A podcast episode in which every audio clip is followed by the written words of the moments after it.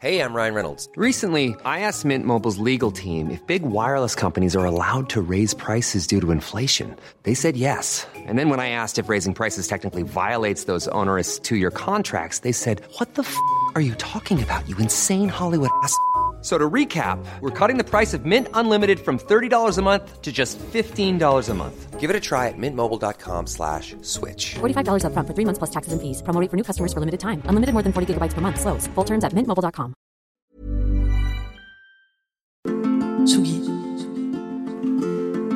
Tsugi Radio. Salut, c'est Team Dup. Vous écoutez Ailleurs et Autrement.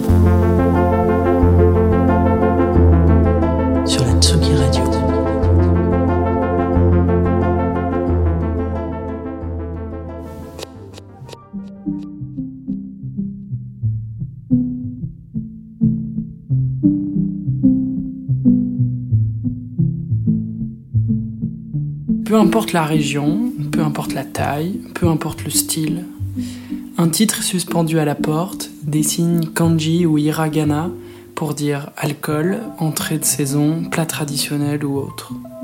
Quelques lanternes à cachochine en papier rouge, une porte coulissante refermée, lumière chaude à l'intérieur, fumée qui glisse entre les joints, bruit de couverts matés par les murs. Vous voilà à l'intérieur. Bienvenue dans un izakaya.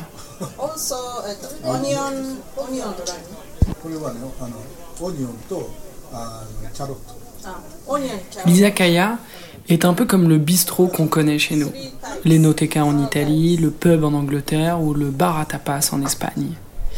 Une même idée, s'y retrouver le soir pour déverser les journées de boulot au comptoir, dans les verres d'alcool, les petits plats, les discussions et la convivialité. Au Japon, ces lieux revêtent une particulière nuance d'échappatoire. Quitter, une fois la porte franchie, le costard et les emplois du temps, la rigueur et le contrôle, le travail et les attachés case. Quoique, vous y trouverez souvent des afterwork où les patrons et les managers emmènent au pied levé leur équipe, difficile de dire non à la hiérarchie. Il n'est pas rare de voir sortir des golden guys des grandes métropoles ou des bars, des employés de bureau éreintés par la tise, qui vomissent dans les trottoirs ou perdent leurs talons entre deux marches. Outre l'ivresse, les izakayas sont l'endroit particulier pour manger hors de chez soi. Dans un pays où le rythme quotidien, cadencé par les horaires de travail et les trajets en transport en commun, donne envie, la journée finie, de boire un coup et discuter posément.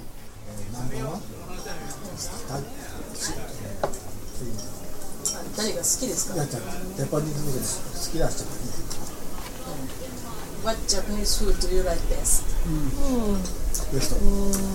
We love the ramen. ramen.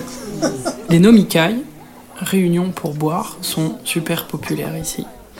Côté bouffe, il y a de tout. Des mises en bouche, des plats qu'on partage, de toutes les prétentions. L'izakaya peut être un endroit populaire et bruyant où l'on grignote simplement omelettes, fèves, salades, yakitori et bière, tout comme un endroit guindé, plus chic, intimiste, qui fait la part belle aux produits euh, plus élaborés sushi, fruits de mer, bœuf de Kobe, vin cher et belle cuvée de saké, bien sûr. Dans les restaurants plus chics, on parle plus discrètement. On observe la chorégraphie des chefs, de la cuisine et du service. Dans les izakaya plus simples, on échange avec tout le monde. Les habitués, eux, aiment parler de tout et de rien, de la banalité, des problèmes au boulot ou des affaires familiales. Et quand nous entrons, la curiosité est là, on le sent. Et tout peut basculer très vite. Parce que les gens présents, dans des endroits parfois si exigus, on sait qu'on va finir par les connaître un peu en sortant. Un soir, il y a un homme qui dîne en famille avec sa femme et son fils à côté de nous. Il nous aide à traduire la carte en japonais. On tchatche en anglais, on rigole, on rigole. Le gars est trop gentil, comédien à ses heures perdues de passion, et il finit par nous offrir du poisson grillé, du saké. On s'échange les contacts et le lendemain, on lui fait la promesse qu'on viendra le voir dans sa boulangerie. Et on y est allé. Et à chaque fois, plein d'une emphase tellement touchante, il avait gardé sur sa poitrine, dans la poche intérieure de son tablier, le dessin et le haïku qu'on lui avait offert la veille pour le remercier. Nishiyama nous a fait cadeau d'une quinzaine de pâtisseries. On s'est quitté copains, et c'est comme ça, les izakaya. Ici, quand on parle, on parle vraiment, et les amitiés qui naissent ne sont pas juste de passage. Un autre soir à Kyoto, nous sommes entrés par hasard chez Midori et Yachin, un endroit grand comme une chambre de bonne. Au début, forcément, on est un peu timide, on se présente prudemment, on s'aide un peu des traducteurs en ligne, mais déjà, il y en a qui sont ravagés. Tout bourré, mais bien stable quand même, qui veulent en savoir plus, déjà. La France, ça les passionne, c'est clair, ici. Alors quand on parle musique, forcément, ça enclenche quelques ourvaries d'approbation. Suyu est couturière, Ami est femme au foyer, Yokai Yuro est retraité, et Yasuki bosse dans la restauration. Je vous donne des noms comme ça à la volée, mais chacun d'entre eux, je m'en souviens parfaitement, parce qu'on n'était pas beaucoup et qu'on s'est marré, mais vraiment marré.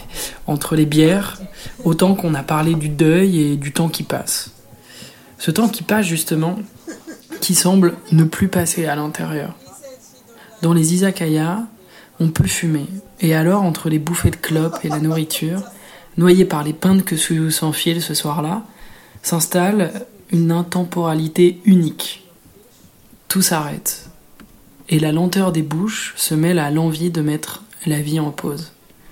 Je leur fais écouter ce que je fais en musique, Les Immortels, le dernier album, puis Osaka, une chanson de mon deuxième disque dont le refrain est en japonais.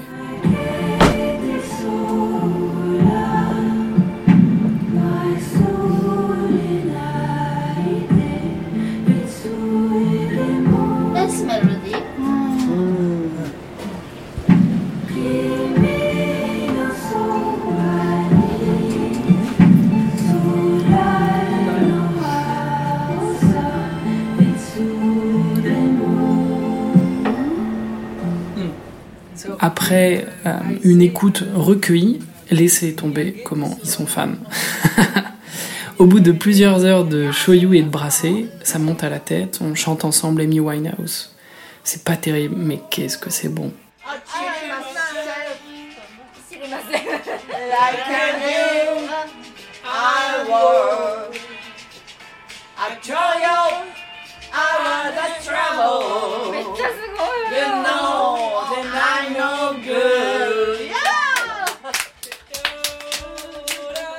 Déjà, la dernière fois, au Japon, j'avais senti tout ce qui se jouait dans les izakaya.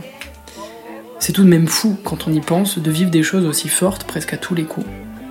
Rentrer dans l'izakaya, celui qui vous va, et ressortir la tête enfumée, le ventre rempli, les réflexes pas dingues, c'est sûr, mais le cœur gonflé. Gonflé d'avoir vécu ça, d'avoir ri et bu, d'avoir trinqué à l'insularité troublante de ce pays, à la France dont on préfère dire du bien quand on est loin d'elle, aux musiques qui nous rassemblent, à la trivialité de nos existences et la poésie franco-japonaise. Le cœur gonflé d'amour, d'images et de goût, gonflé des heures qu'on n'a pas vu s'étirer. Tellement gonflé que sur le trottoir à la sortie, le visage éclairé par un lampadaire, on laisse aller couler jusque sur le béton quelques larmes simples de bonheur.